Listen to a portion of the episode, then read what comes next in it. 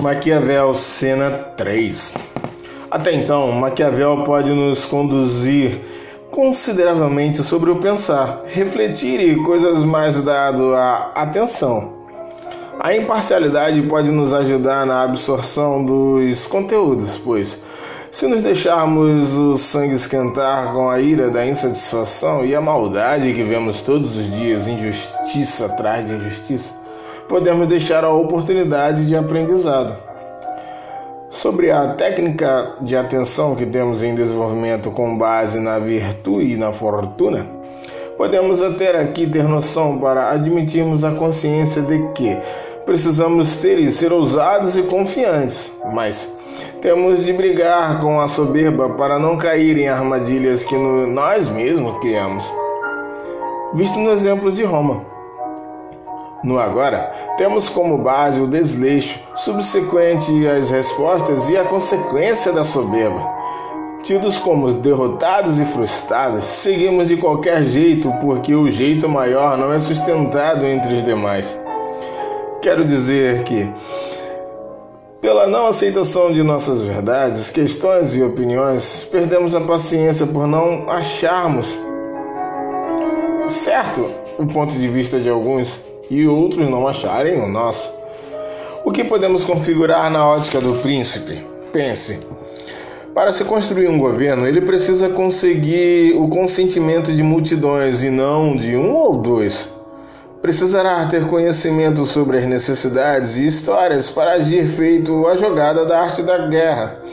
Como diz Sun Tzu, aquele que conhece seu inimigo e a si mesmo lutará sem guerras as mesmas palavras utilizadas por Maquiavel sobre outros contextos clarividentes, no que, assim como Roma, achava que era apenas usar seu poder, fortuna e nada mais.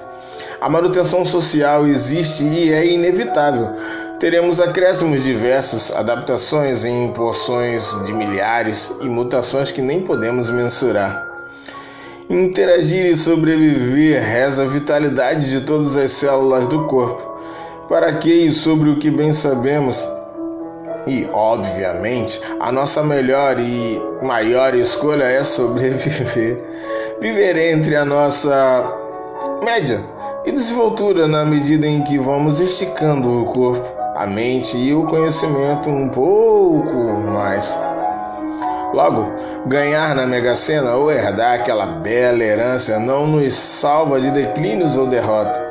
Sim, Apenas se, se apenas dermos atenção à sorte, poderemos viver momentos de pura alegria e festas, e muitos outros momentos de dor e tristeza, de tristeza e dor.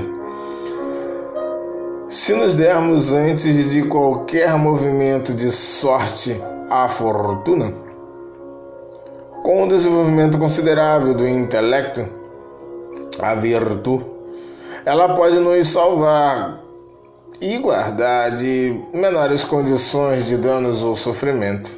Como dizem que anda aquele que anda literário e erudito, paz, tranquilo e sossegado.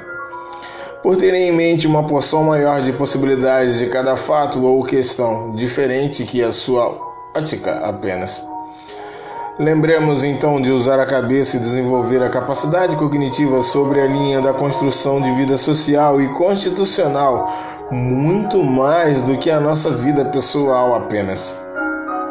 Continuemos em lembrança de não darmos aos valores e capacidade em sua totalidade apenas para aproveitar uma certa cena da vida, uma certa oportunidade.